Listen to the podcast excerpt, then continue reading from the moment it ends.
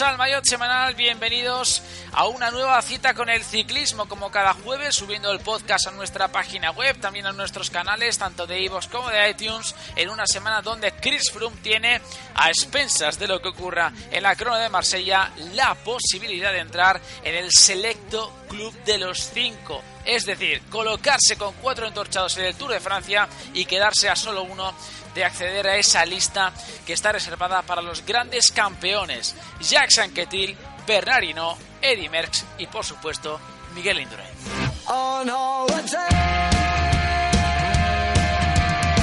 Hablaremos de esas batallas que se han librado en los Pirineos, también en los Alpes, donde apenas se han generado diferencias. Eso sí, el que más ha sufrido ha sido Fabio Aru, que prácticamente ha dicho adiós a sus opciones de victoria. Por lo tanto, hablaremos de las posibilidades que pueden tener tanto Bardet como Rigobert Urán, segundo y tercero respectivamente, de desbancar al ciclista británico de Sky. Un Sky, por cierto, una formación eh, británica que puede estar más que contenta después del enorme rendimiento que ha demostrado Mikel Landa, el vasco, que tiene ante sí la opción de colocarse en uno de los peldaños del podio de París. Lo tiene a poco más de un minuto. El sueño aún está bien.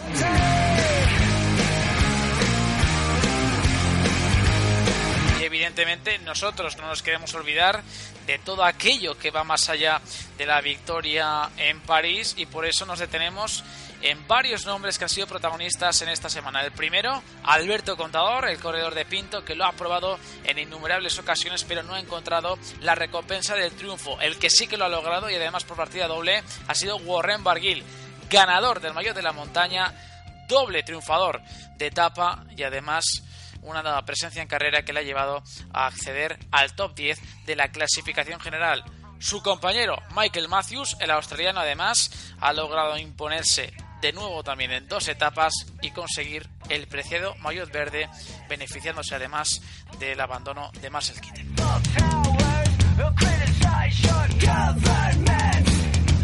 Ya para finalizar, simplemente recordarles que nos pueden encontrar en nuestras diferentes redes sociales, en Twitter bajo el nombre de arroba bajo en Facebook, también en Instagram, también en nuestros canales tanto de iVoox como de iTunes, donde pueden hacer clic en el botón de suscribirse y no olviden visitar a diario nuestra página web www.elmayot.es.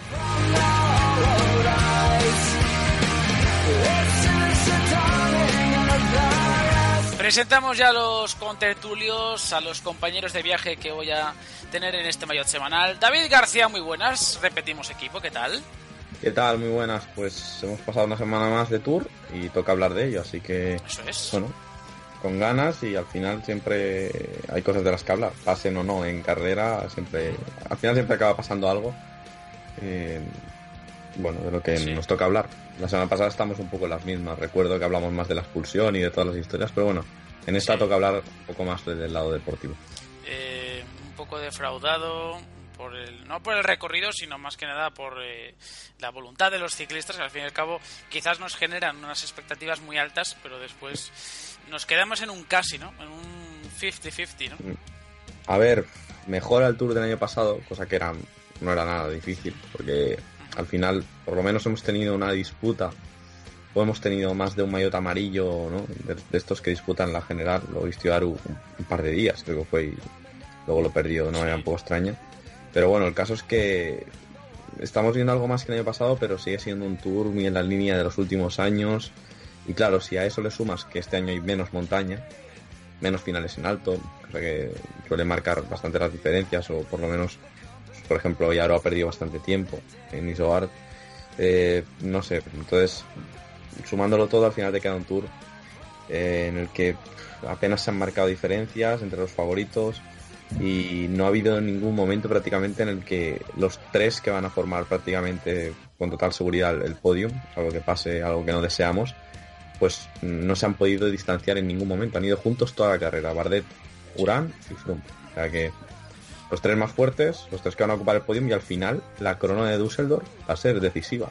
Sí, más de lo que parecía en un principio, pero bueno, se van a echar de menos, ¿eh? Se van a echar de menos los tres porque efectivamente, como dice David, han estado juntos prácticamente durante todas las etapas. Y también nos acompaña un hombre que se hizo viral eh, por causas que a nosotros nos gustan mucho, que es por hacer algo que además ayuda mucho al ciclismo, como es una canción que le hizo a Mikel Landa, digamos un poco...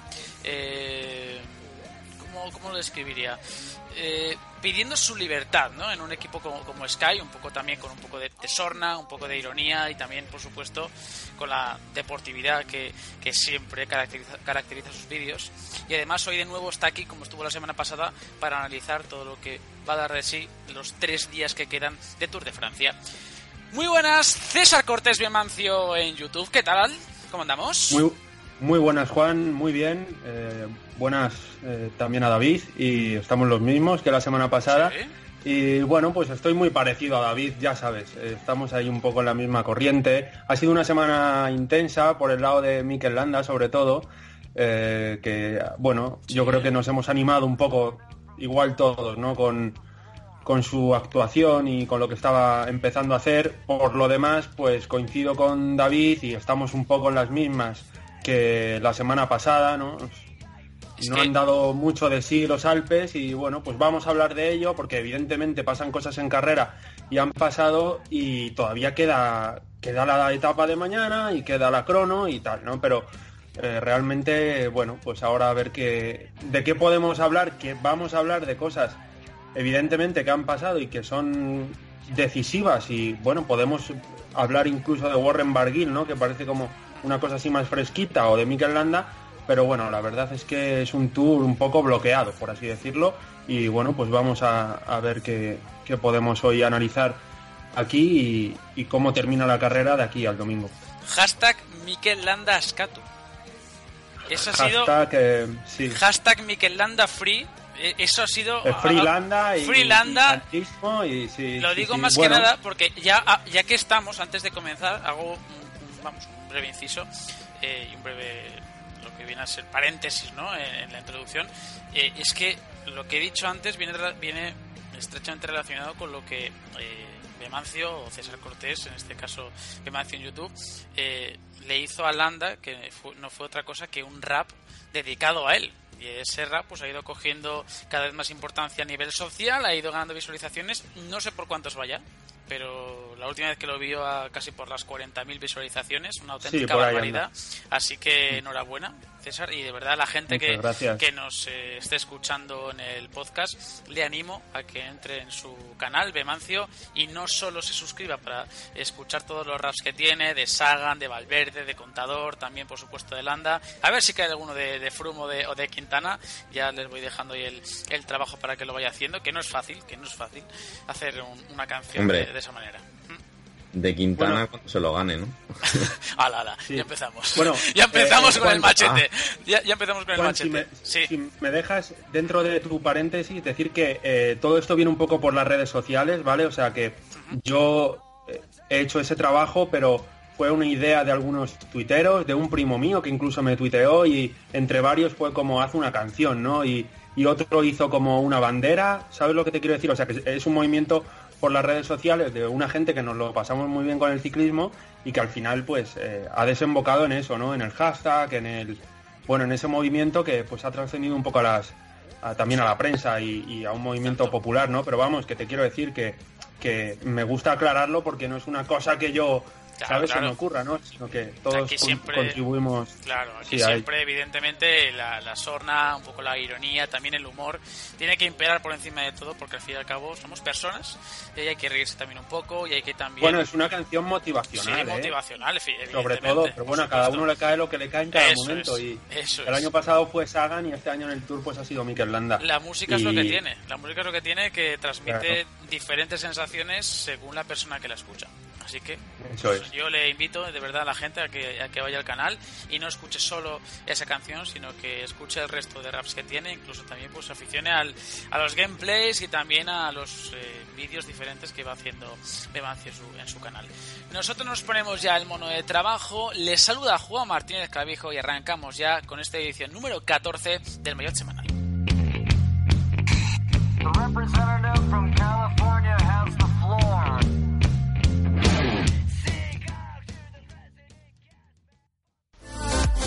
Estás escuchando el Mayot Semanal.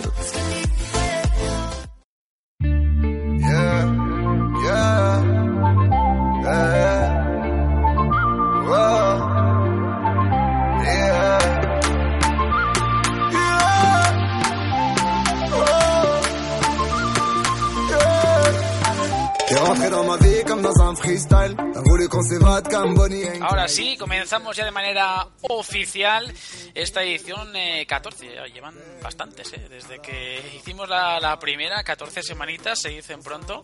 Así que van pasando los días y aquí estamos, eh, como cada jueves, eso sí, estos días, debido a bueno, pues a temas eh, eh, laborales, evidentemente, pues tenemos que subir un poquito más tarde, en este caso el jueves a las 11, 11 y media, es cuando lo subimos aproximadamente. Así que pedimos disculpas de antemano, pero eh, hacemos lo que podemos y dentro de nuestras posibilidades, al fin y al cabo somos un medio altruista, emergente, por así decirlo, y tratamos de hacerlo de la mejor manera posible, de la no sé si de, la, si de la mejor manera, pero sí de una forma profesional o por lo menos dentro de lo que nos permiten nuestros medios. ¿no? Así que pedimos disculpas de antemano. Sabemos que hay gente que, que le gustaría que estuviese a las 9, pero lamentablemente pues tenemos que hacerlo a las once y media así que pedimos disculpas para aquellos que lo estuviesen esperando a las 9 cada jueves eso sí independientemente de la hora, lo que sí que les voy a asegurar es que va a estar el podcast subido tanto a nuestra web como a nuestro canal de iVoox y también en iTunes. Ahora sí, eh, pasamos ya a repasar el top 10 de la general de este Tour de Francia, que ya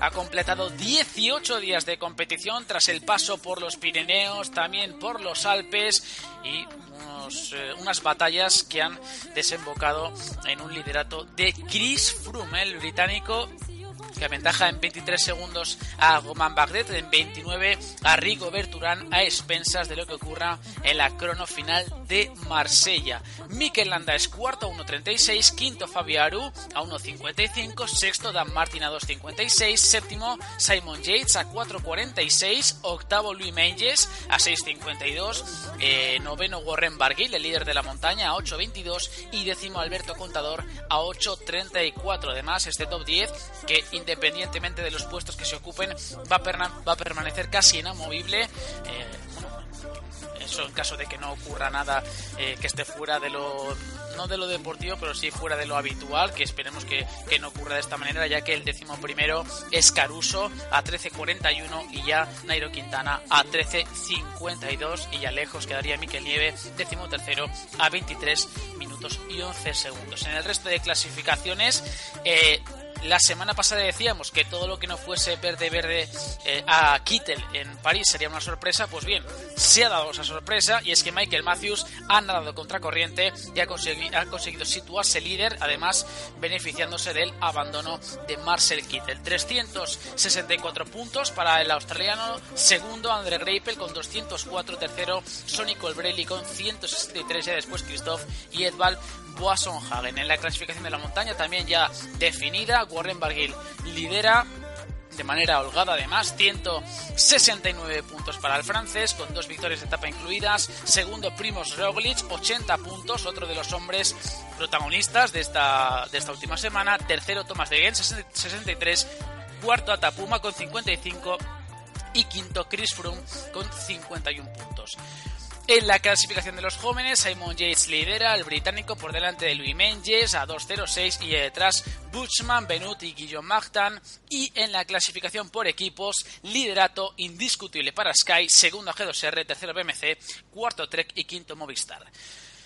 Como siempre digo David, esto es lo puramente estadístico, los números, pero ahora toca hablar del análisis, del debate, de lo que ha dado de sí esta última semana y yo creo que eh, uno de los titulares que podríamos ponerle es que quizá teníamos buenos platos, teníamos un buen menú, pero al sazonarlo la cosa ha quedado, digamos, un poquito, un poquito sin gusto, mm, insípida, le ha faltado un poquito, un poquito de salsa a la cosa y al final, pues llegamos con, eso sí, una clasificación general apretada, pero que beneficia y mucho a Chris Froome, que está cerca ya de su cuarto antorchado. Sí, al final, bueno, la carrera, yo creo que el problema de este tour, y lo puse por mi Twitter, es que, nadie se ha creído capaz de, de ganar a Froome. Entonces, las peleas que ha habido o la gente que ha atacado ha sido más, pues, poco luchando, por ejemplo, Dan Martin, ¿no? En ningún momento ha hecho ataques para desbancar a Froome un poco para adelantar algún puesto en la general o para que le dejen ir un poco y buscar la etapa. Quizá ha sido de los de la general que más ha saltado o más atacado o más ha llevado la iniciativa, ¿no? Eh, quitando obviamente a los Sky. Y bueno, yo creo que mm, al final eh, nos tenemos que quedar quizá con las luchas secundarias, ¿no? Porque la, lucha del, verde ha estado interesante, bonita. Matthews ha dado exhibiciones al nivel de, los mejores años de Sagan. Le faltaría esa tercera etapa para igualar, yo creo que el mejor tour de Sagan. Eh, ay, perdón, esa tercera etapa, no sé si he dicho cuarta. Bueno, para igualar el, mejor tour de Sagan. Y bueno, eh, vamos a ver los sprints que quedan porque están bastante abiertos, ya sin, sin Demar, sin Kittel sin Cavendish obviamente, ni Sagan. O sea, ahí, ahí la verdad que Matthews tiene opciones, además de llegar a los 400 puntos, que voy a repasar ahora, pero yo creo que los 400 puntos, también es verdad que cambió el sistema, me parece, pero desde que está Sagan, yo creo que alguna vez ha llegado a los 400, pero no sé si un par de veces solo. O sea, los 400 puntos ya normalmente te aseguran ese, ese maillot, al menos en la era Sagan. Eh, y bueno, yo pensaba que iba a estar por ahí más o menos Kittel. Y la pregunta es, ¿qué habría pasado si no abandona Kittel?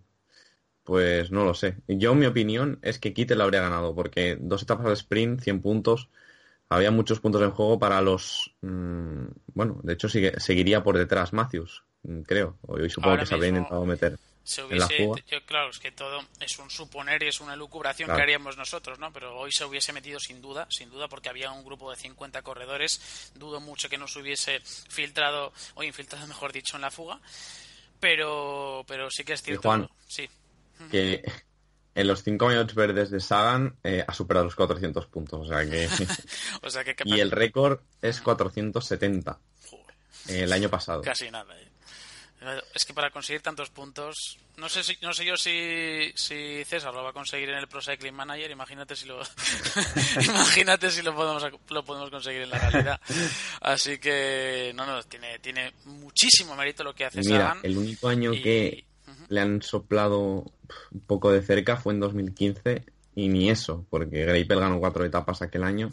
Yo creo que este año sí que se lo habrían peleado, pero bueno, sigo, sigo suponiendo cosas. Es extraño, es extraño, David, porque llegamos prácticamente a la última crono con mm un único maillot por jugarse, que es el del maillot amarillo, el maillot de líder, porque los dos minutos que le lleva Yates a Mange son más que suficientes para aguantarlos. Luego también eh, casi dobla en puntos, eh, si no me equivoco, Warren Barguil, segundo clasificado en la clasificación de la montaña. Luego Matthews también tiene eh, más de 160 puntos de renta con respecto a Greipel. Quiero decir que estamos llegando a un momento en el que solo la atención la está focalizada en el maillot amarillo, en el maillot de líder, en el, campeón del Tour de Francia y sinceramente es una atención relativa porque es que que Froome llegue con ventaja a la crono, quiero decir, eh, que... las opciones son escasas por no voy a decir nulas porque nunca se puede decir eso. Además, queda una etapa de por medio. Tampoco vamos a vender la piel del oso antes de cazarlo.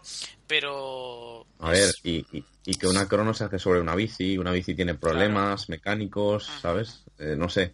Igual, si se le girara la suerte a Froome, tendríamos un poco. Es que no sé si decir que ojalá que no le pase, pero es que si, si Froome pincha o cualquier cosa así, no, no que se caiga, no puedes estar, no puede estar pendiente, David. Aquí ya entramos. No, no, yo ya lo digo como espectador y tras estas 18 etapas, o sea, ya sin, no puedes estar pendiente. Claro, no puedes estar pendiente de, de un percance que ocurra fuera de carrera, es decir, o de, perdón, quiero decir, que sea un percance que no sea eh, algo relacionado con, con un ataque, un desfallecimiento, un fallo físico, ¿no? Que estés pendiente de mm, factores externos que te permitan ganar tiempo. Si no has ganado tiempo ahora, es muy difícil que lo ganes. claro, no, si es que el, tour, el tour ha terminado ya, digamos. O sea, yo, yo francamente, no lo quiero decir Entre los favoritos de cara a la general, pues... pues... A mí siempre me han, me han enseñado que en la radio o en cualquier medio se vende ilusión, pero es que con estas circunstancias es muy difícil vender ilusión. ¿Por qué? Porque eh, con Froome, de esta manera, además soy perdón a toda la gente que sea colombiana o a todos los franceses que nos escuchen, pero hoy se ha visto en From que llega muy bien que llega muy bien al último momento. Bardet llega muy bien y Durán también, ¿eh? pero es que hoy atacado, se le ha visto que ha salido muy fácil a los ataques eh, tanto ayer como hoy en el Isoar de, de Bardet. No le cuesta demasiado, además tiene un gregario como Holanda que está cuarto en la general. Eh, quiero decir, vender ilusión cuando... Mm, hay que ceñirse un poco en la, a la realidad, es, es complicado. Y la realidad es sí, además este San Benito que tenía de que la última semana del Tour siempre se le hacía larga y, le costaba, pues este año no le ha pasado. eso iba a hablar Claro, en, en, otras eh, ediciones, en la última semana llegaba con tanto margen que eso le permitía jugar con... Este año no tiene ese margen. Está, nada, a escasos segundos sus, sus más directos rivales que encima son los más fuertes. Además, yo creo que casi como por orden, o sea, no hay nadie ahí ya que esté por, ¿sabes?, al libre albedrío. O sea, Urán, Bardet, incluso eh, su gregario o Mikel Landa, ¿no? Pero eh, es un tour tan diferente que en realidad a base de ser diferente tampoco está siendo gran cosa. Y antes David decía que era mejor que el del año pasado y, tiene razón, pero porque al fin y al cabo estamos ahí con esa salsilla, pero hoy ya podemos decir que lo que ha sido el Tour ya ha terminado. Es decir, mañana una etapa... Bueno, mañana ya, o sea, ya directamente una etapa llana larga, ¿qué puede pasar? ¿Qué puede pasar? Pues que no pinta algo nada, que no pinta que nada. No pinta nada eh, pues, eh, luego una crono corta, donde el líder es el, encima están como situados por, por orden, ¿no? Queda ver quién queda segundo y quién queda tercero y, o algo así, ¿no? Pero soñar sí, la lucha por el segundo puesto, que a priori ahora con la crono por delante, pues le favorece a Urán si Urán vuelve un poco a su nivel de cronos, porque desde 2014, cuando ganó aquella crono Ulis y ya además, en el, que tampoco había mucho nivel en, la contrarrelojes de, de, aquel giro, pero ganó aquel año la crono del giro, hizo segundo en no sé si fue que se sacó, no, no me acuerdo quién ganó aquella etapa de la vuelta en una crono, pero hizo segundo y desde aquel año no ha hecho, o sea, ha hecho cronos malas, no es que medio buenas, no, ha hecho cronos malas de quedar, mm. eh, de hecho, bueno, en Düsseldorf, en Düsseldorf es un poco complicado de ver porque había lluvia y tal, pero bueno, no sé, en País Vasco, por ejemplo, Urán hizo una crono muy mala, estando además entre los primeros de la general. Claro, porque Urán últimamente no ha estado metido en contrarrelojes, Mm, es decir, no ha estado metido en generales y entonces puedes decir, bueno, pues la crono se la toma con calma, pero es que en País Vasco este año ya estuvo metido en general y hizo el 30 y pico, creo, en la crono. Y este año vamos a ver, pero le tienen que meter 6 segundos a Bardet. Mira, David, eh, tengo aquí un dato que es un datazo que, pasó eh, Ricardo Filippetti, que no sé realmente. Es de las, las, eh, lo diré, las Terqueta Burúa, que es una, una página web bastante interesante, y pasó todos los, los, eh, los puestos que había hecho Urán en los últimos años en la crono. Y ahora mismo lo voy a buscar, lo tengo aquí delante a ver si puedo encontrarlo, pero vamos que vamos, no era nada halagüeño, por así decirlo, los, los puestos que había hecho Urán en la crono como para pensar que puede arrebatar el maillot amarillo a, a Froome incluso ser segundo. De verdad lo digo, o sea, yo eh, creo que además Bardet ya ha bonificado, que se ha mostrado un pelín más fuerte al final que, que Urán. Yo creo mm, y esto ya de manera de manera subjetiva y como opinión personal que el, podio no se, va no se va a mover. De verdad lo digo, ¿eh? yo creo que no se va a mover tampoco creo que haya grandes cambios en la general eh, del Tour de Francia. Y, y a expensas de lo que ocurra en la crono de Marsella son 22 kilómetros. Luego también había una subida a Notre Dame de la Caz, que es digamos la, basílica o el, eh, que hay ahí en la catedral que hay en, Marsella, son 1,2 kilómetros al 9,5%, hay tramos que incluso superan el 14-15% y es una, es una extensión dura, pero bueno, que no tiene más historia esta crono, son 22 kilómetros, prácticamente ya no salvo la subida a Notre Dame de la caja y, poquito más. Y... Esa subida puede ser eh, interesante ver la estrategia, bueno, sobre todo en lo que decimos, las luchas por puestos o incluso por la etapa, de ver cómo la toman los especialistas, si, bueno, si reservan un poco en el llano o si al revés, si, si, bueno, si deciden hacer perder el tiempo en la subida para luego apretar en el llano. Sí, o, igual es decisiva la, bajada, ¿sabes? También. De la cota, claro. Sí. No sé, no sé la verdad cómo es, pero bueno, es una bajada. En cualquier caso será un kilómetro de bajada, ¿no? Si suben uno. Sí, es eh, dos, dos con uno. Exactamente. Dos con uno. Por cierto, eh, Digo, no, Urán ganó una crono la del Nacional, pero vamos, contra gente mm, élite, ¿no? Que digamos. De hecho, estoy mirando y no, no, sé si hay algún profesional entre los que le ganó la crono. Pero, En, el circuito, de las últimas 14 cronos, el mejor, puesto es, el mejor puesto es un vigésimo quinto. Claro. Así. un, 11, ¿no? En, en Roman. En Romandía, estoy viendo yo. Mira a ver si también es, crono por equipos, en Poseidon ah. Stats. Cuidado, eh, a ver si es crono por equipos que mm, también No, yo creo que no. Mira a ver. Pero bueno, lo había puesto básicamente, y no sé si era... Eh... No, no, era individual. Individual, bueno, pues... Quedó quinto en aquel... Sí, sí. Pero bueno, el caso es que 11, el 11 tampoco es ningún puesto... exacto. Eh, no, no es, ningún puesto que por lo menos sea esperanzador. Yo lo, yo lo veo muy difícil, sinceramente. Veo muy difícil que Bardet le quite el amarillo a Froome, veo muy difícil que Uran se lo quite a Froome, veo complicadísimo, casi una utopía ver, ver a Landa en el podio. Sinceramente lo veo complicadísimo. Eh, y creo que Froome lo, lo tiene encarriladísimo. Pero esto también es merced un poco a lo que habíamos hablado la semana pasada. Eh, tú cuando... Mm, cuando decides algo en una carrera, cuando tú tomas una decisión, sabes que esa decisión, como, como toda la vida, va a repercutir en un futuro. Entonces, eh, no sé si os acordáis el día en el que en el que esperaron a Froome después de salirse en la curva. No sé si lo recordáis.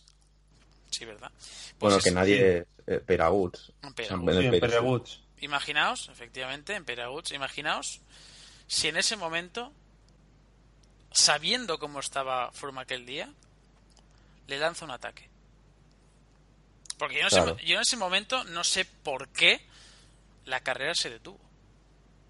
Fue una pena que Aru, que todavía no, estaba acusando, al menos lo que se le está viendo ahora, el cansancio, fue una pena, bueno, era la etapa 12 de hecho, pero todavía era pronto.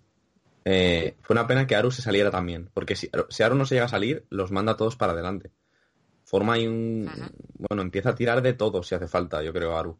Pero a Bardet le faltó esa decisión de decir, bueno, yo creo que no se lo esperaba nadie y Bardet pecó un poco, sin serlo, un poco de novato, creo yo, porque al final eres el tercero, se han quedado el primero y el segundo, no te tiene que importar tirar del cuarto, la verdad.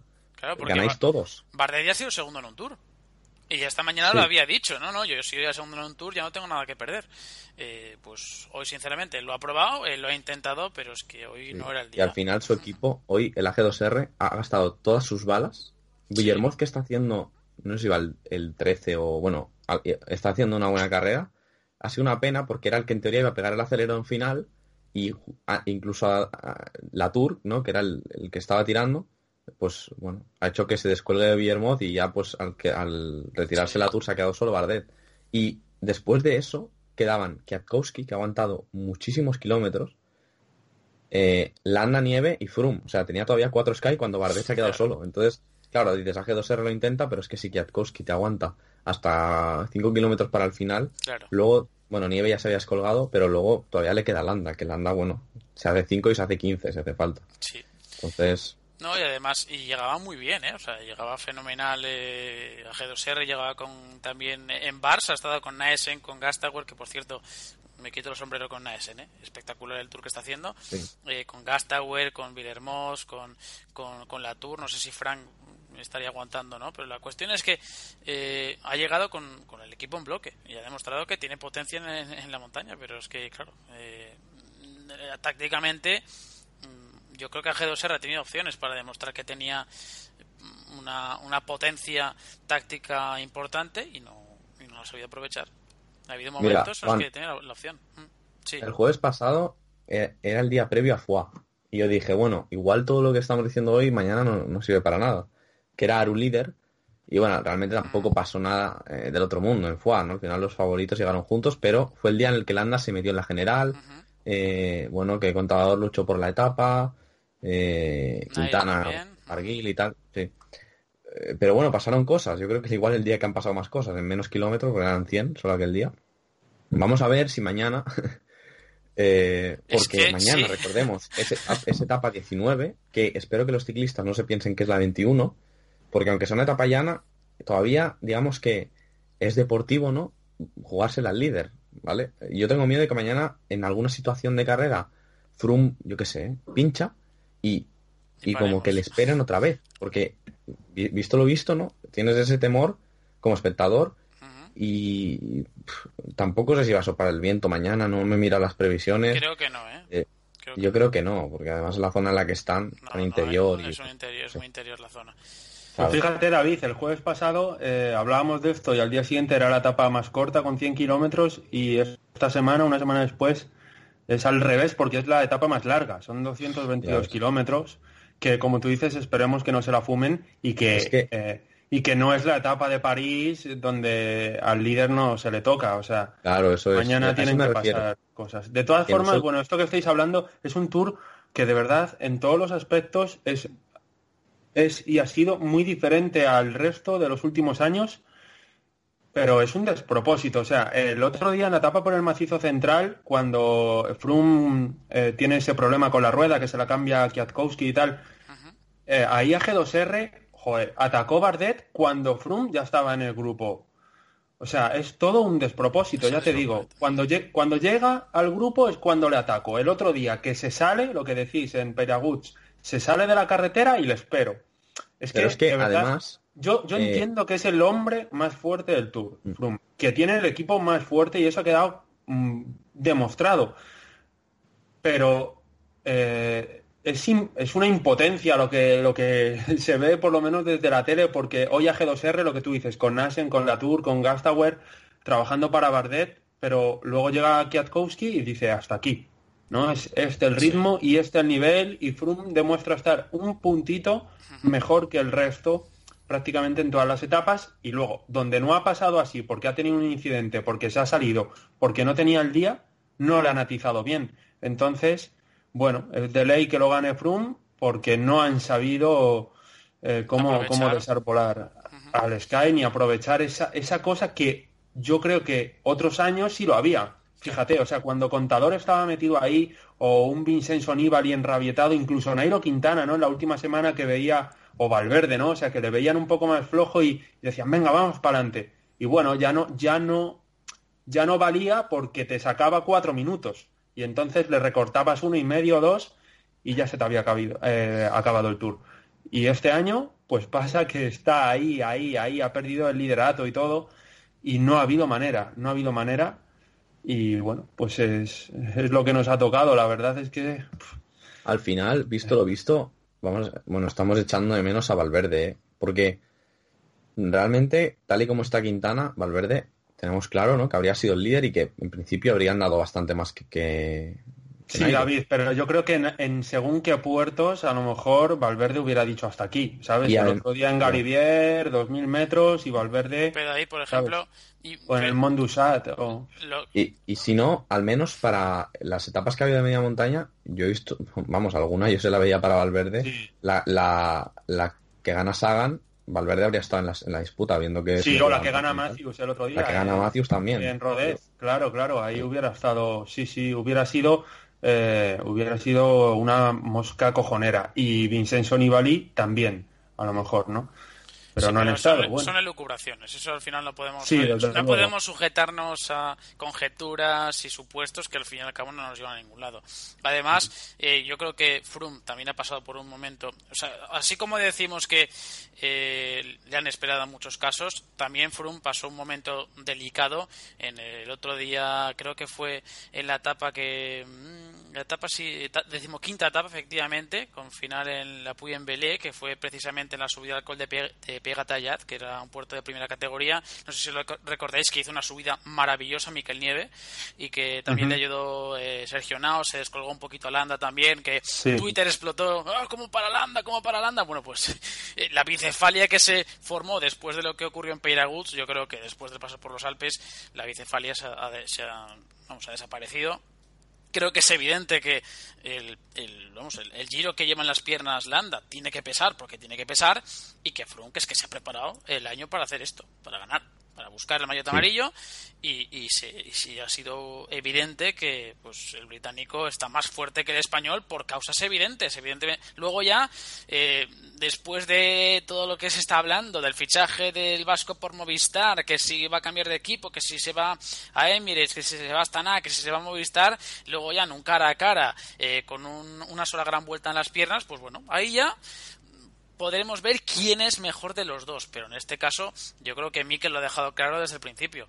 Yo estoy aquí para ayudar a Froome, si tengo la oportunidad de subir al podio, lo intentaré, hoy lo he intentado, se ha visto que, era imposible, pero lo que no podemos hacer ahora es... Eh, bueno, ahí, podríamos debatir un poco, ¿eh, Juan? Ahí podríamos debatir, porque el que ha salido hoy en, en el Isoara a por Landa ha sido Froome, ¿sabes? Sí, pero... Eh, o sea, le han dejado luchar por el podio. No, yo, yo, creo, yo creo que, no tenía piernas. Yo creo que no tenía piernas, es verdad. Pero el que sale, el que, el que ha pegado un ataque. Sí, pero. Yo creo que un poco como de autoridad ha sido, ha sido Froome. Yo ahí no estoy de acuerdo, César. Yo, yo, yo cuando he visto la imagen de Froome eh, después del ataque de Landa, yo he visto un Froome muy pasota, como diciendo, bueno, yo no voy a tirar. Pero yo creo que llega un momento en el que también Bardet se ha puesto mm, juguetón y ahí es donde sí que Froome quizás se le ha cruzado los cables como diciendo, a ver si ahora voy a dejar que se va Landa, que ahora me ataca Bardet, que si tal. Y luego sí que igual ha querido pegar un golpe de autoridad. Yo ahí creo que he visto cierta permisividad. Esto estaba montado, ¿eh? O sea, el plan era el plan y además yo creo que, vamos, el plan era que atacara a Landa para que luego Froome conectara. Porque además ayer lo dijo Landa. Eh, sí, yo creo que querían hacer la exhibición. Y claro, y querían hacer el, yo creo que su, su idea, ¿no? Bueno, lo mejor que pensaban ellos era un hacer un, from, ¿no? un, 1-2. Un Wiggins from, un, un from port, como No, o etapa para Landa, pero los dos entrando a la vez en meta, algo así. Claro. Mm. Sí, pero han tenido ahí, pues, a, pues, pues claro, pues a, a Urán que lleva soldado a la rueda de, de sí que, yo, que yo la gente no sé la gente está diciendo no es que no, ataca a Urán no pero es que Urán ya tiene bastante con estar ahí. Es que es que Urán con todo lo que lleva ya tiene bastante con estar ahí de verdad lo digo. Eh, sí Bardet el otro día además dijo no es que solo busca las, las bonificaciones se quejó que joder, que es que está pegado a ruedas siempre y que luego te ataca bueno. Es un, es un ciclista que no está, no está habituado a atacar. 22 segundos con bonificaciones ¿eh? ganados con bueno eh, el caso es que, a ver, Urán, eh, si el año que viene vuelve al Tour, pues le vamos a pedir algo más, ¿no? Entonces, en el momento en el que esté ahí segundo tercero, sí que le deberíamos pedir, Bo como Bardet le hemos pedido, ¿no? Que, que se mueva, que ya el podio no lo tiene, que busque algo más. la diferencia es que Urán tiene 30 años, tiene ya dos segundos puestos en, grandes vueltas, en el Giro. Entonces, claro, se encuentra en esta situación en la que por primera vez en su vida, yo creo que nunca ha hecho un top 10 en el Tour, ¿no? Eh, y bueno, pues viéndose, en, bueno, vamos, con muchas opciones de ser incluso segundo, eh, pues no ha querido arriesgar, pero vamos, yo creo que es normal que los primeros días en los que te ves arriba no, arriesgues porque dices, cuidado que queda mucha montaña, pero cuando ya estás en las últimas etapas, no sé. Yo creo que vaya, que se ha visto claro que hay, está luchando por, el, hacer podium, en ningún momento pensando en el amarillo, así como Bardet sí que ha, hecho movimientos contra el Sky, contra Froome David, tú que eres muy aficionado al tema de ver las cuotas y tal, ¿a cuánto se pagaría que Uran iba a estar en el podio? Pues no lo miré, pero... Es que debe ser una barbaridad, es que, por eso lo digo, que hay que también ser eh, conscientes de lo que estamos hablando, de que Rigoberto Urán se va a meter en el podio del Tour, salvo que ocurra algo eh, de dimensiones eh, bíblicas, y estamos hablando de un ciclista que llevaba tres años sin, sin pisar un podio en una gran vuelta. Entonces. No, y que ha ganado de etapa. Claro, y que, ha ganado de etapa y que está en un equipo donde está Jonathan Bauters que. Mm, que bueno, es un, es un director que es muy exigente consigo mismo, que, que siempre. Mm, bueno, tiene tiene ese, esa sensación de que peculiar. es un director peculiar, pero también que yo creo que sabe que tiene buenos ciclistas y que no, no se están explotando debidamente porque Cannondale, bueno, eso da para un, un programa, o sea, el hablar de, de lo que es Cannondale, el universo Cannondale, da para un programa entero, ¿eh? Porque si empezamos a hablar de Slacter, de Talansky, de Rigoberto y, compañía, da para mucho. da para mucho, la verdad. Eh, pero Holland también mismamente, que bueno, después de un pedazo de giro, la verdad es que en el Tour, bueno, ha llegado y ha hecho lo que ha podido. Pero, insisto, Rigoberto Urán yo creo que está haciendo lo que, lo que puede, lo que debe y, si saca el, un podio, vamos, eh, se va contentísimo para Colombia otra vez. Bardet pues está en, un quiero... Mira, yo he leído un tuit hoy que era... Mmm, Bardet está en un quiero, pero no puedo. Y, O mejor dicho, eh, sí, quiero pero no puedo. Y Urán está en un puedo, pero no quiero. Eso es lo que yo lo he leído. No sé si sea así o si. Es que también decir que Urán está para más, pues tampoco lo sé. Nunca no, lo ha intentado. Son elucubraciones, es lo mismo de siempre. pero bueno, no sé. Urán, mira, pues va a hacer. Yo creo que va a hacer segundo en el, en el Tour. Cuidado que queda otro. Es que estamos hablando ya de la crono, pero mañana lo tienen que pasar. Y son, y son 222 kilómetros. En París sí que no va a pasar nada, con, la, con la copa, el ganador, eh, haciendo el brindis y de paseo hasta que se la jueguen los sprinters al final. Eh, pero bueno, mañana. Sacará el Jaguar que, Sky. que no se piensen, que no se confundan, que todavía no ha llegado París, que mañana tienen que intentarlo. Que hay equipos, hablábamos de, de Naesen, por ejemplo, a G2R, también Sky los tiene, pero hay equipos que tienen gente que en cualquier momento, cualquier momento que, que el líder o cualquier ciclista eh, que esté luchando por puesto eh, se despiste, tienen que estar ahí para, como sea, formar un grupo, ellos con, con equipos de sprinters que te vayan a colaborar y, no sé, intentar algo. Si es que David, es que esto es... pedirle ya... Claro, si es que tú se está diciendo en etapas que, que no son realmente de montaña. La etapa de Rodez tiene mucha más repercusión de lo que ha tenido hoy el Izuar, por ejemplo. De verdad lo digo, o sea, la etapa de Rodez, que, que fue la que se colocó de amarillo. Pero, fíjate ayer, efectivamente.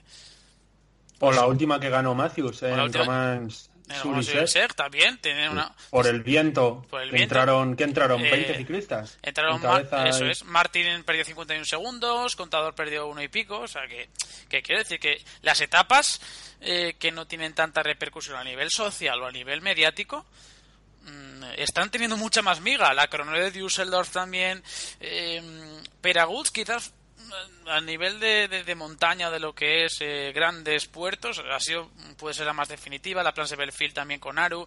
Eh, bueno sí pero lo que es los Alpes sinceramente es que no ha habido con todo el respeto no ha habido no ha habido absolutamente nada.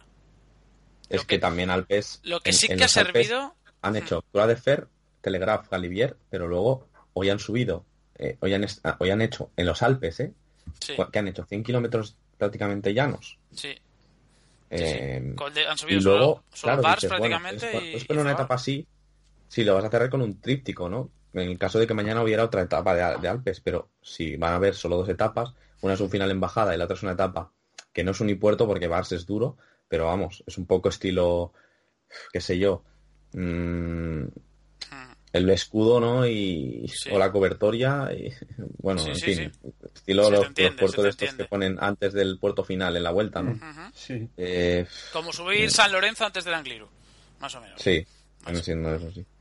Y bueno, mm, yo creo que le ha faltado eso, una etapa de montaña, pero claro, lo que decía César, lo que decías tú, Juan, mm, quién sabe si mañana se lía en el Tour, ¿no?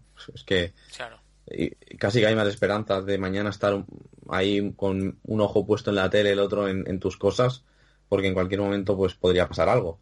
Porque desde luego en la montaña, con lo que han dado Kwiatkowski, con lo que han dado los Sky, con lo que están dando Froome, que al final eh, es el que va a ganar, parece, este Tour de Francia, pues es imposible también que haya alguna alternativa, salvo que se salga de la carretera o, o pinche o tenga que cambiar de bici, pero bueno. Sí, da la sensación de que podrían estar así, o sea, es una, es una carrera de tres semanas, de que podrían estar así nueve semanas más. Sí, eso es, eso es, esa, es la definición perfecta.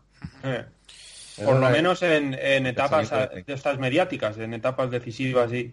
Hombre, a lo mejor, claro, dan ganas de decir, no, espera, os vamos a llevar otra vez a los abanicos. ¿eh?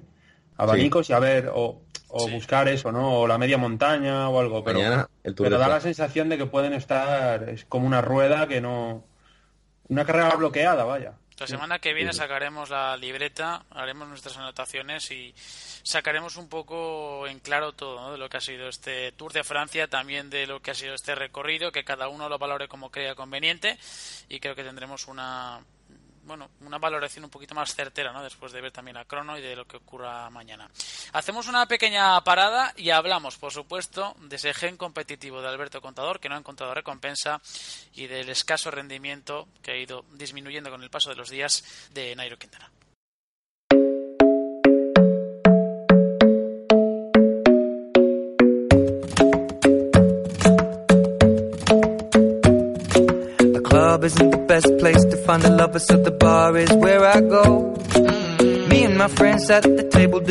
Ya estamos de vuelta, continuamos eh, con esta decimocuarta entrega del Mayotte semanal Hablando un poquito de nuevo del Tour de Francia, evidentemente tiene que ser la nota predominante en este, en este programa. Hemos hablado mucho de Froome, hemos hablado de Bardet, también de, de, de Urán, de, del propio Holanda, pero el que nos hemos dejado un poco en el tintero, y yo creo que después de esta semana no lo merece, que no merece, mejor dicho, que, que nos olvidemos de él, David, es eh, Alberto sensaciones encontradas, ¿no? Creo que todos estamos felices, contentos de, ver que ese carácter competitivo, esa capacidad para hacernos soñar, no la ha perdido.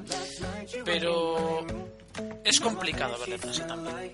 Es complicado, evidentemente todos eh, sabemos que no es el contador que cuando hacía el ataque sabías que era el momento, sabías que ya nadie podía seguirle se ha visto a un Alberto que iba más con el corazón que con las piernas. sí.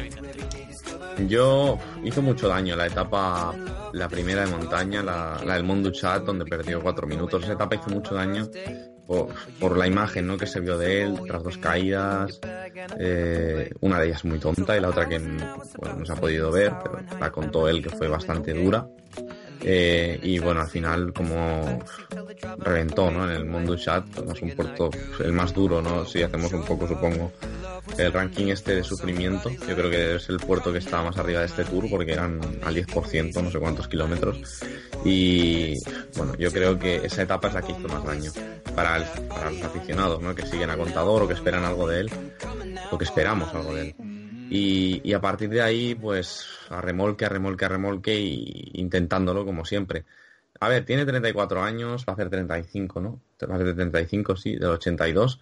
Y yo creo que hemos visto ciclistas rendir con esa edad o más, ¿no? Pero claro, ciclistas con menos trote, es decir, con, con, con menos años de profesionales.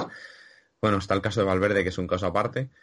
Pero no sé, yo, yo invitaría a la gente a que a los aficionados de contador a que este año pues el tour va a acabar como va a acabar, no se ha podido llevar la etapa, lo cual le habría arreglado creo un poco el tour y las sensaciones. Eh, se va a presentar en la vuelta, yo creo que la vuelta contador es favorito porque es una carrera que, le va a la perfección y que y que eh, Froome no, no, está igual en la vuelta, su equipo tampoco está igual, Quintana este año no la va a disputar, Valverde tampoco. Bueno, yo creo que va a tener sus opciones, esperemos que no le ocurra nada y que pueda disputarla al 100%.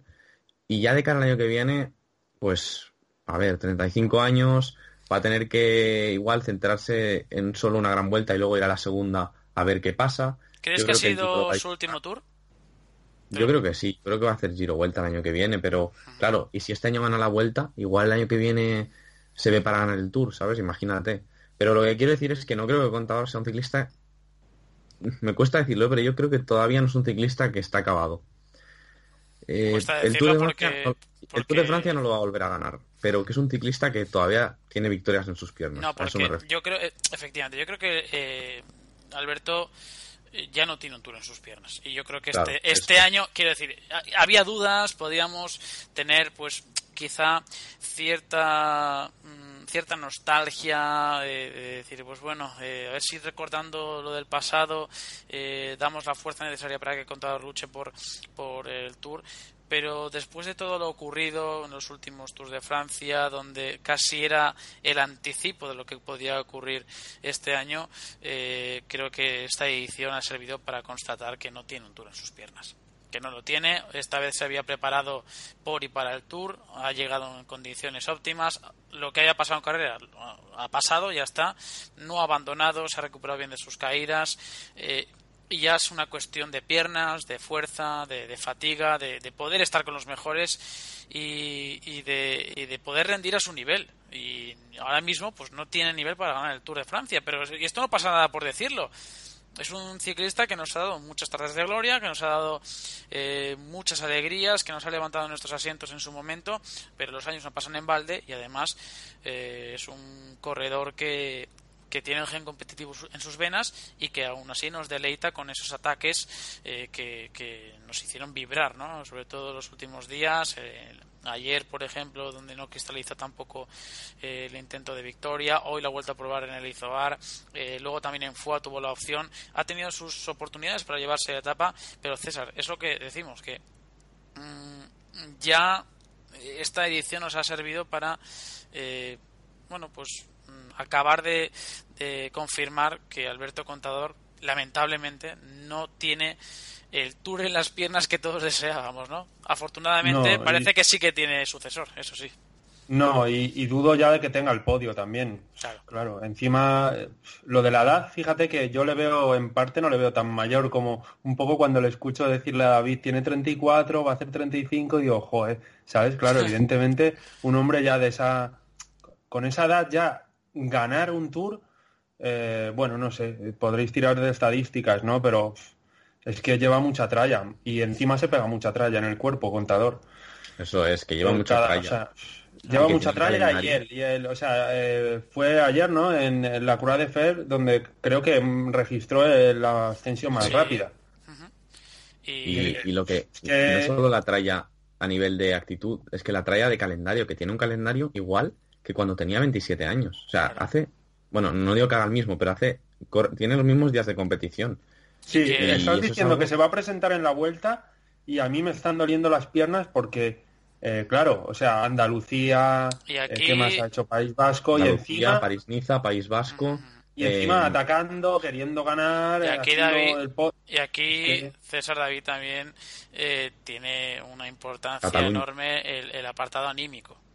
Lo anímico que siempre es vital. O sea, ya eso se da por, por consabido y se da por hecho, ¿no? Que anímicamente ha sido un año duro para Alberto y creo que el ciclismo tiene pues ese ese añadido de, sufrimiento, de, crueldad y ese factor que a veces pues se escapa ¿no? a la vista de, cualquier aficionado que es el, el, estar ahí y el ver que, que por mucho que quieras, que por mucho que tus piernas quieran, eh, que tu corazón quiera, mejor dicho, tus piernas no funcionan como para llevarte una etapa en el Tour. Y es que no es fácil llevarse una etapa en el Tour. Es que no es nada fácil, de verdad. O sea, parece, parece sencillo estar ahí con cuatro tíos jugándote la etapa, pero es que todos eh, están apretando los dientes, están agarrando el manillar ahí abajo cuando te juegas el sprint y, lo único que ven delante es el, la, llegada, la meta y, y, todos quieren pasar por delante de, sus rivales, ¿no? Y, no es tan fácil, de verdad, saber controlar los tempos de cada etapa.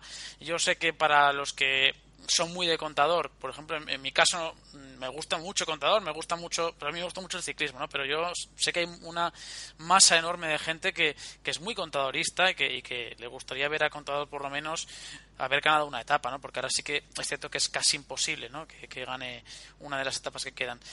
Pero yo a esa gente le quería transmitir tranquilidad, sosiego y también sobre todo admiración. Yo creo que esa es la palabra, no admiración. Un hombre que lo ha dado todo, que se ha vaciado, que lo ha intentado, que ha luchado, que ha peleado y que, como se dice popularmente, que le quiten lo bailado.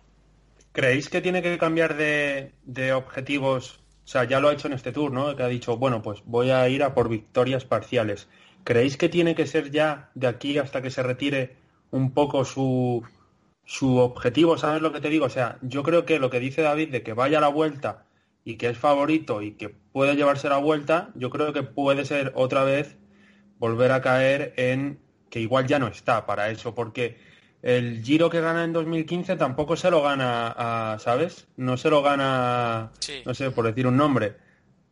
Aníbal, pero, por ejemplo, ¿no? Y que no lo gana por ser el mejor, ¿eh? tampoco en, la montaña. Al final... No, lo gana porque, sí, lo, ganó un poco como por experiencia, ¿no? la crono. La crono de... La crono, la crono fue brutal. Metros. Sí, sí. Que la hizo muy bien y Aru muy mal. Sí, y luego supo defenderse en el Mortirolo y tal, ¿no? Pero lo que tú dices es verdad, en la montaña tampoco fue el más fuerte y desde entonces va arrastrando eso. Entonces, yo no sé si para los aficionados, eh, lo que tú dices, ¿no? Para los fans de él y tal, eh, no sé si también el chip lo tiene que cambiar incluso él, ¿no? Y decir, bueno, que yo voy a hacer esto ya, ¿sabes? Que no voy a ir a por una grande sí es Por lo menos el mensaje. Este año sí ha empezado la temporada lanzando el mensaje de voy a por el tour. Que entiendo que él diga no voy a por el tour, que, que, internamente se lo tenga que plantear así, pero vamos, yo creo que eso lo hará él y lo harán los 20 primeros de la general del Tour de Francia. O sea, incluso el que lleva perdidos 20 minutos.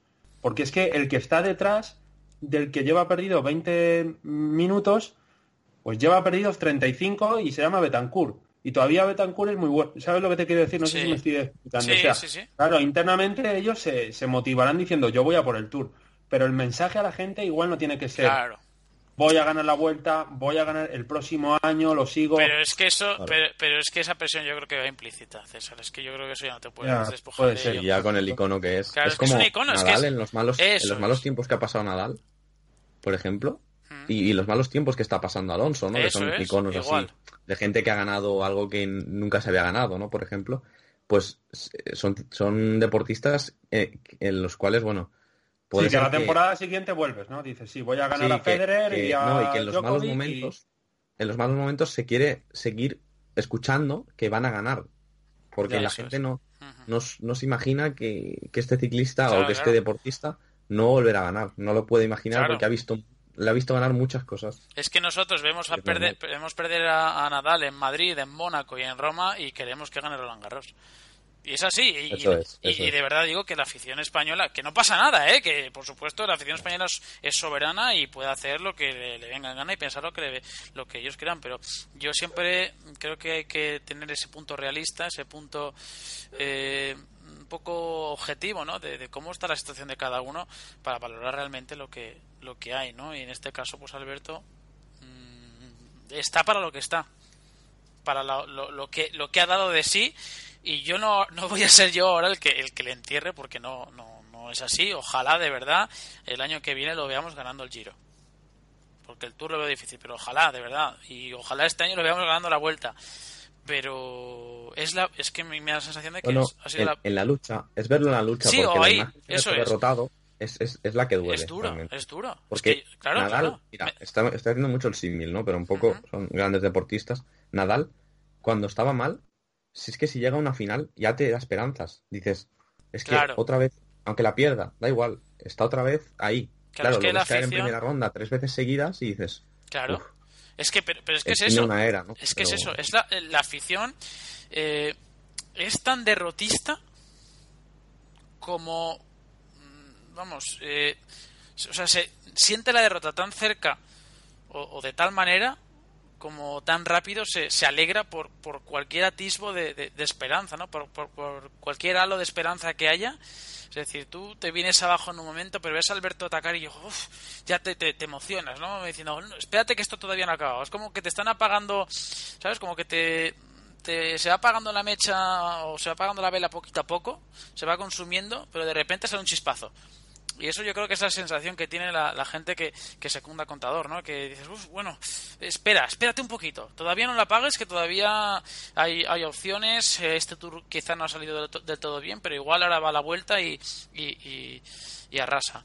Eh, hay que, evidentemente, la ilusión hay que, hay que tenerla porque es sano además tener ilusión y, creo que el deporte es uno de los métodos infalibles para ilusionar a la gente, para hacer sonreír a, las personas, que al fin y al cabo es una de las eh, sensaciones más bonitas que, tiene la vida y creo que es eh, importantísimo ¿no? ilusionarse. Pero mm, recomiendo también tener ese punto de realismo para que la desilusión no sea mayor eso lo dices por Freelanda, ¿no? Lo dices Freelanda, es hombre, pues, efectivamente.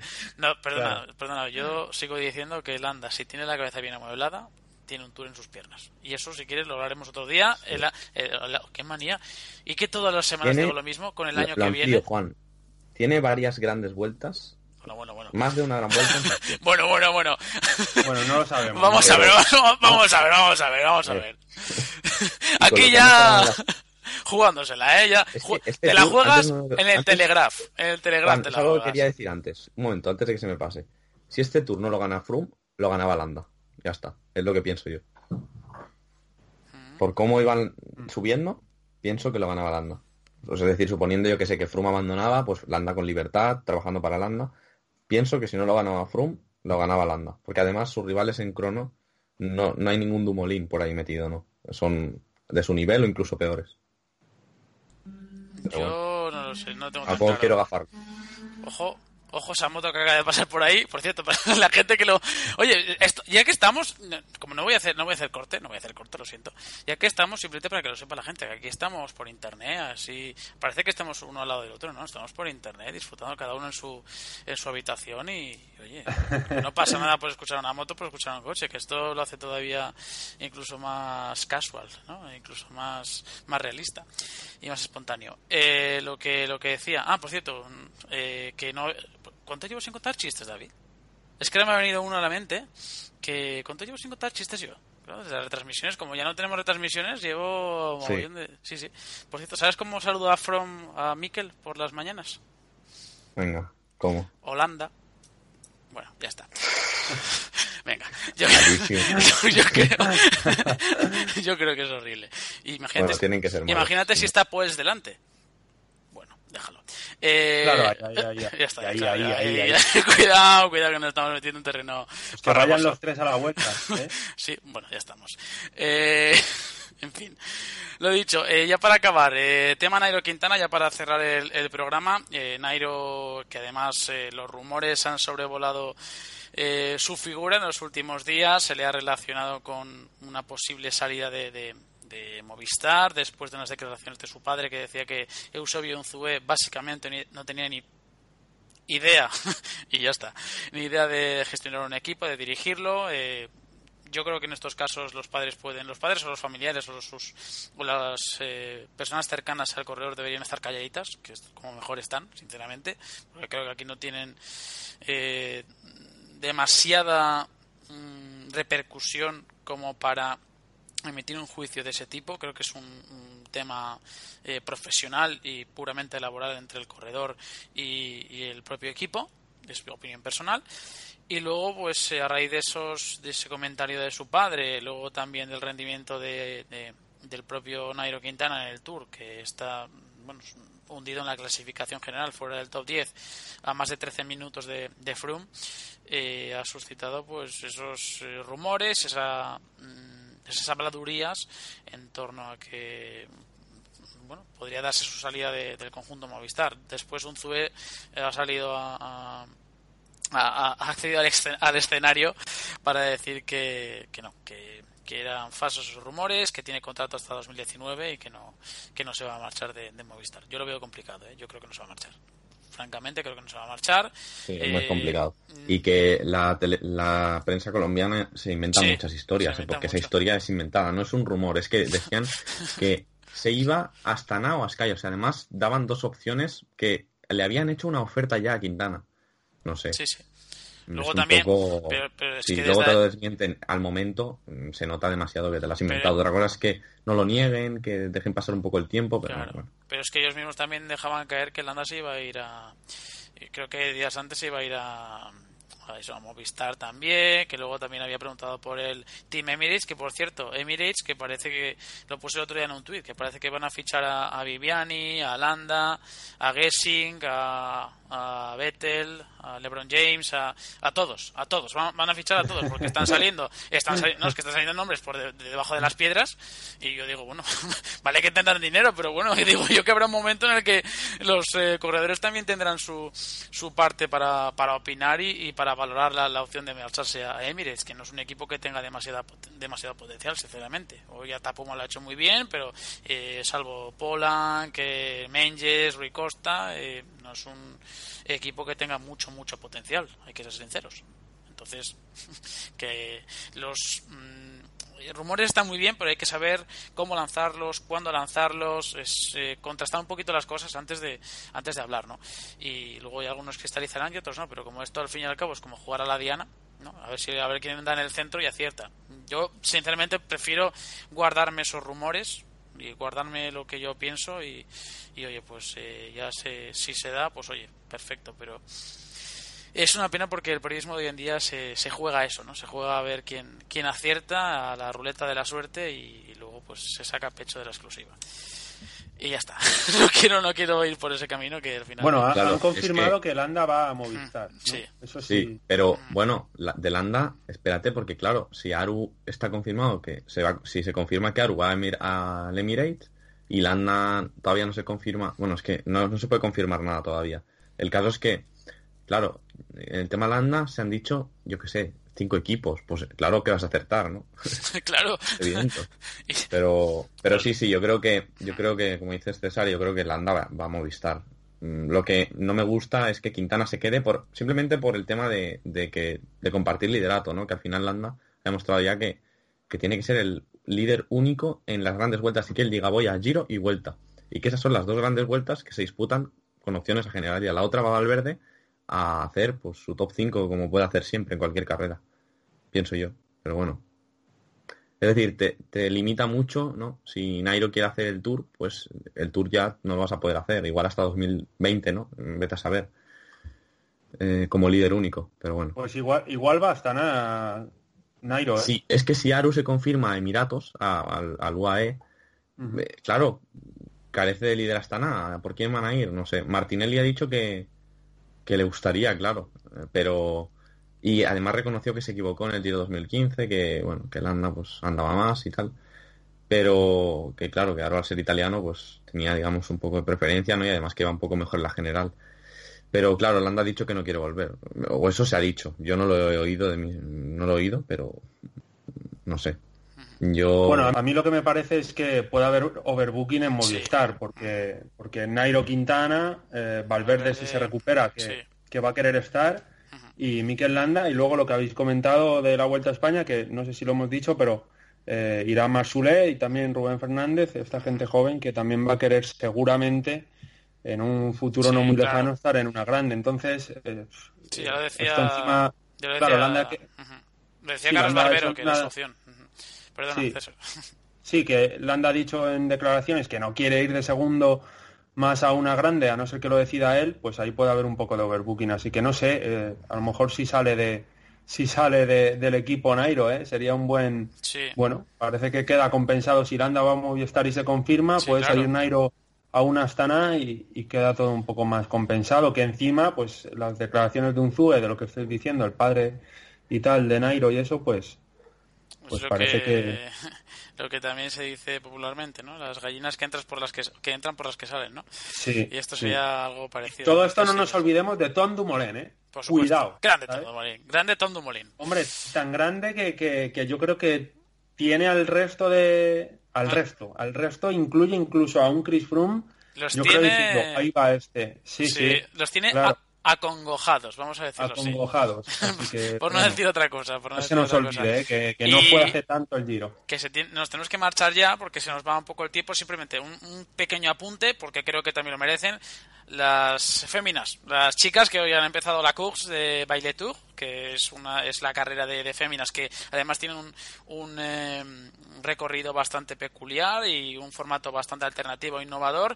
Tenéis una previa de nuestra compañera María Gil en nuestra página web que podéis verla para ver un poco cómo funciona este recorrido, o este recorrido, lo que es este formato, que consiste, bueno, en una etapa que hoy se ha eh, eh, disputado entre Briançon y Elisoar, ha discurrido entre esas dos eh, localidades. Evidentemente, el como eh, ha coincidido con la llegada un poquito antes, por supuesto, de, los. Eh, de los hombres eran 67 kilómetros la victoria ha sido para Anemie Van Bleuten detrás por delante de Elizabeth Deñan también de Elisa Longo Borghini de Megan Guarnier y de Sarah Gillow y simplemente recordar que tienen un formato bastante parecido a lo que ocurrió o lo que vimos en las Hammer Series, que en la crono de Marsella, que es el segundo día de competición y último, eh, van a salir con la diferencia que haya en la clasificación general y además ha habido una especie de, de, corte, como ocurre en el golf, pues ha habido una especie de corte entre las, eh, no sé si eran 20 o 30 corredoras iniciales, que son las únicas que podrán partir el sábado en Marsella. Así que bueno, habrá eh, fiesta por partida doble, primero en las chicas y ya después los, los chicos en, Marsella para dilucidar el, eh, el portador final a expensas también de lo que ocurriese en París, pero bueno, que sí, normalmente es un día de más que de transición, eh, de, fiesta pura, eh, el maillot amarillo. Así que, bueno, pues eh, con esto y un bizcocho cerramos ya el programa. David, me despido de ti. Gracias de verdad por estar con nosotros, por sacar tiempo, como siempre te digo, debajo de las piedras. Y ya nada, pues te espero ya para el siguiente programa. Bueno, ahora algo, ando algo más libre de tiempo. Antes estaba, digamos que trabajando, ¿no? Eh, pero bueno, el caso es que, bueno, hay que disfrutar del verano, disfrutar del tour, aunque cueste, luego disfrutar de la vuelta, de las vacaciones y, de todo, y del ciclismo en general. Claro que sí. Y ya está, mira, y vamos a quedarnos con que ha pasado otro tour y lo hemos podido ver y ya está lo que le suele decir, que estamos todos bien, ¿no? pues ya está. Pues ya sabes. Que, cuando las cosas van mal o no son como te esperas, pues hay que pensar en las cosas. Y el tour nos decepciona, pero bueno. Seguimos trayendo el podcast jueves tras jueves, que eso es lo importante. Eso es, eso es lo importante, efectivamente. Hay veces que el tiempo pues es el que es y, no podemos eh, irnos demasiado de, eh, no podemos casi sacar tiempo de debajo de las piedras como para también poder hacerlo todo al momento en el que en el que debemos ojalá ojalá fuese así pudiésemos dedicarnos a esto pero no es el caso y mientras podamos también eso sí, eh, transmitir la, nuestra, pasión por el ciclismo a todos vosotros, a los que nos escucháis, pues oye, eso que nos llevamos. Así que David, gracias de verdad por estar con nosotros y ya hasta la próxima. Pues hasta la próxima, a ver cómo acaba el tour, a ver si hacemos como la semana pasada, ¿no? Que al día siguiente del podcast cambia, bueno, toda la carrera tampoco, pero cambia un poco la carrera y, se avecina un poco distinta de lo que está ahora la crono de, de, Marsella, ojalá. Pero bueno, el caso es que París está cerca y se está a punto de acabar otro, otra edición del Tour de Francia. Dicho esto, me voy y nos vemos, espero, el jueves próximo. Eso es. Hasta luego, David. Gracias. Un saludo. Hasta luego. Adiós. Se marcha David. También se despide César de, David. Me despido también de nuestro compañero Pemancio en YouTube. Gracias de verdad por estar con nosotros. Gracias por A ti, Juan. compartir eh, tu sabiduría, que ya sabes que es. Eh, muy alta y, muy grande eh, con respecto a, a, muchos que creen tener. Bueno, es muy apasionada. Muy apasionada, pero bueno, yo siempre digo que la sabiduría hay que saber llevarla y que eh, en este programa se intenta llevar de, de una manera, digamos, modesta y, humilde. ¿eh? Así que, bueno, pues eh, se, agradece ¿no? que vaya creciendo la familia y que, y que te sumes al programa. Así que, de verdad, gracias por estar con nosotros. invito de nuevo a que la gente se suscriba al canal de, de Bemancio.